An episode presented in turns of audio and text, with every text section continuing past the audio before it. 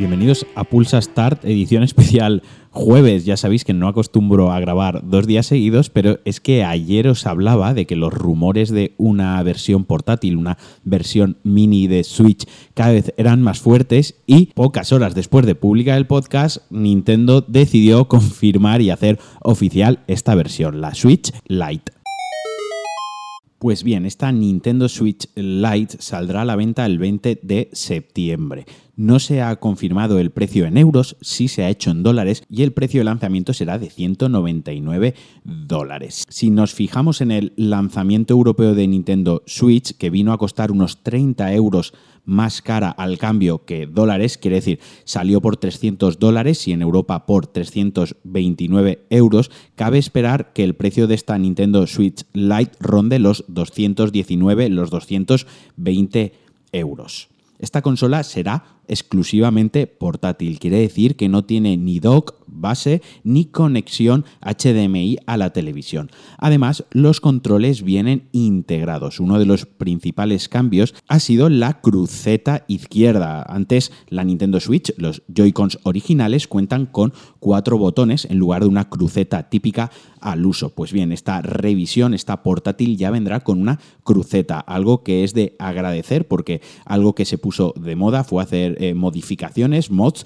para tener una cruceta en el lado izquierdo. Era algo incómodo jugar a juegos de cruceta como indies, por ejemplo, algo bastante habitual en los indies de plataformeo, que con los cuatro botones que traía los Joy-Cons se hacía bastante incómodo de jugar. Así que esta versión portátil ya traerá una cruceta. Además, la pantalla será ligeramente más pequeña, pasa a tener 5,5 pulgadas frente a las 6,2 pulgadas que tiene el modelo normal. Y la resolución de la pantalla se había rumoreado que podía llegar a 1080p, pues la resolución sigue siendo de 720p como en la Switch original. Como os digo, no tiene soporte y está enfocada principalmente al juego portátil, lo que viene siendo una consola portátil al uso. La duración de la batería se ha incrementado, comenta Nintendo, desde Nintendo se dice que puede superar las 6 horas, rondando las 7 horas. ¿Quiere decir que la batería es mayor que la Nintendo Switch? ¿Es mejor, de mayor capacidad? No, de hecho la batería es de menor capacidad, pero lo que se ha mejorado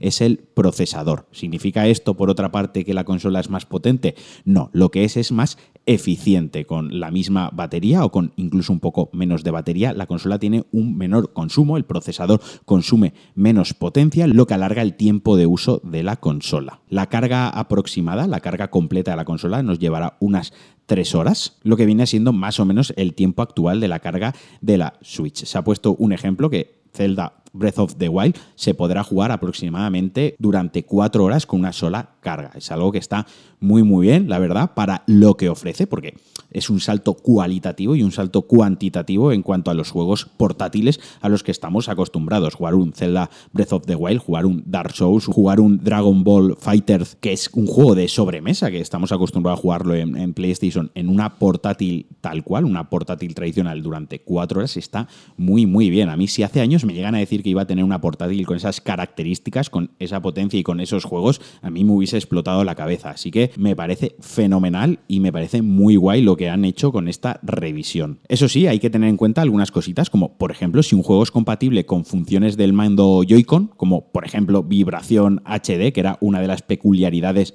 de estos Joy-Cons, o la cámara infrarroja de movimiento, como por ejemplo pasa con Nintendo Labo, pues bien, estos juegos no serán compatibles con esta consola portátil. En caso de que algunos juegos no sean compatibles con el modo portátil, podremos conectar unos Joy-Cons que se venderán por separados a la consola. Lo que obligará a los usuarios, lo que obligará a los jugadores a tener un soporte de carga adrede para estos Joy-Cons externos. Esto es la parte negativa que veo yo, donde han recortado ciertas funcionalidades. También es entendible, ¿no? Porque vienen los controles integrados en la consola y es un poco más pequeña, más compacta y se puede entender. Pero bueno, recortar el HDMI y recortar el modo dock lo veo totalmente normal porque esto al final es una consola portátil.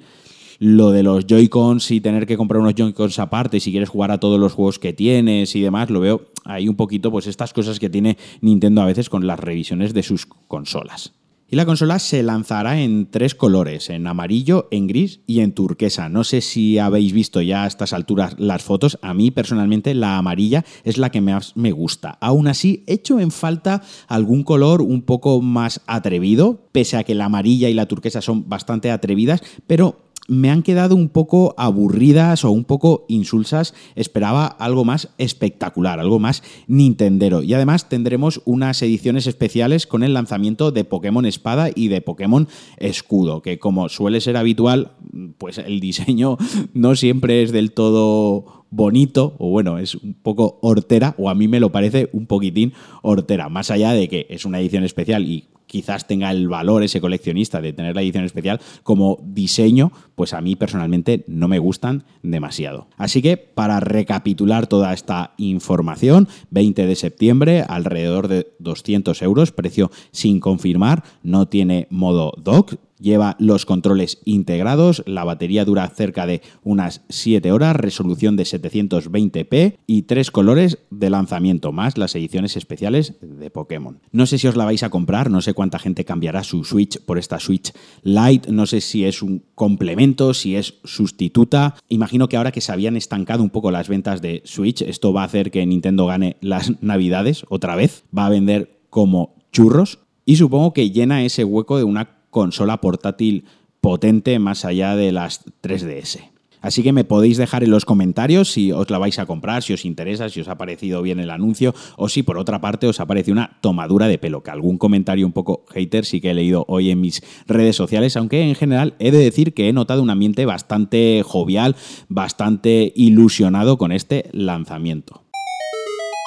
Y aprovecho este podcast un tanto especial, un tanto diferente, para comentar otra noticia que me ha gustado, que me ha llamado la atención, y es que Amazon Games Studios, la división de videojuegos de Amazon, porque el gigante, el titán del comercio electrónico, quiere meter cabeza en esto de los videojuegos, ha anunciado un MMO free to play del Señor de los Anillos. Recordemos que Amazon además está desarrollando una serie basada en el mundo del Señor de los Anillos, pues también quiere lanzar un MMO en PC y en consolas. No se ha confirmado fecha, ni siquiera estado del desarrollo, lo que sí que se ha confirmado es que estará ambientada en la trilogía de novelas de Tolkien. Como os comento, será un juego de rol multijugador masivo, free to play, será gratis, cabe esperar pues que luego tenga sus microtransacciones eh, dentro del juego y llegará a PC y a consola. Yo no soy muy de MMOs, he intentado jugar alguna vez al WoW, alguna vez son tres o cuatro veces con amigos, solos y demás. También he intentado jugar al de Skyrim, este que hay ahora, que no me atrevo a pronunciar su nombre porque probablemente lo haga mal y ofenda a muchos jugadores,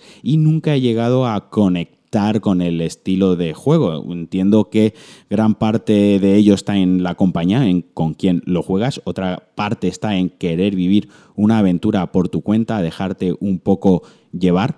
Y yo no Mm, como que no acabo de cogerles el punto, no acabo de conectar con esas aventuras. Pero bueno, siendo el Señor de los Anillos y siendo free to play, probablemente lo pruebe, me, me cree un hobbit eh, feo, bajito y peludo para pasar un par de tardes con los amigos probándolo. Pero bueno, de momento me ha ilusionado el anuncio, me ha llamado la atención, ya os digo, tengo ganas de ver más, a ver qué aspecto gráfico tiene, a ver si detallan un poquito más de qué va a ir el juego. Resulta que mientras grababa este podcast, mientras lo editaba y lo preparaba para publicarlo, Amazon ha abierto las reservas de la Nintendo Switch Lite y le ha puesto precio 240 euros. Como digo, lo ha puesto Amazon en su web, se puede reservar allí, no es precio oficial o bueno, no está confirmado, pero vaya, yo le doy total credibilidad al precio de Amazon, me parece que se han subido un poquito a la parra, 220 euros. Podía entenderlo por eso de que los precios en Europa siempre son un poco más caros, incluso los puedo justificar por el transporte, así como muy cogido con pinzas, pero 240 euros es irse un poquito arriba, lo que viene siendo venirse arriba cuando sales un fin de semana por la noche y te creces, te vienes arriba, pues les ha pasado esto con el precio. Como comento, insisto, no se ha confirmado por parte de Nintendo. Lo que tenemos es la posibilidad de reservarla en Amazon a ese precio. Si luego cambia y alguno la reserva, pues obviamente le reducen el precio. Pero de momento nos quedamos con ese dato. 240 euros a mí me parece excesivo. Y hasta aquí el Pulsa Start de hoy, que no os lo esperabais. Este os lo regalo. Vuelvo mañana viernes con el contenido habitual. Os mando un abrazo y que paséis buen día. Adiós.